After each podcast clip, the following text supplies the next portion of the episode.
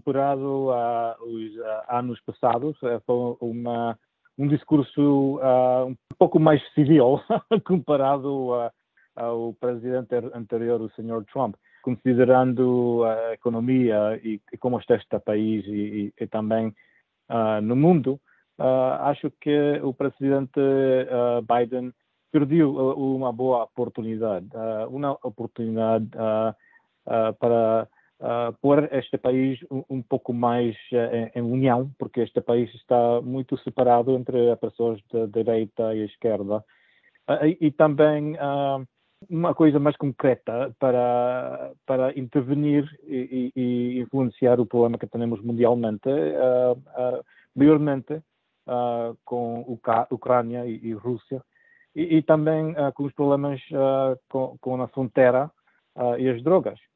Portanto, eu reconheço que nenhum presidente é perfeito. Temos a realidade que as polícias, a comissão política, eh, desta, desta administração uh, impactou a economia deste país. Temos a economia que é, é impactada por os preços altos de, de, de petróleo e, e, estamos em uma situação que é uma, uma inflação que é 40 anos.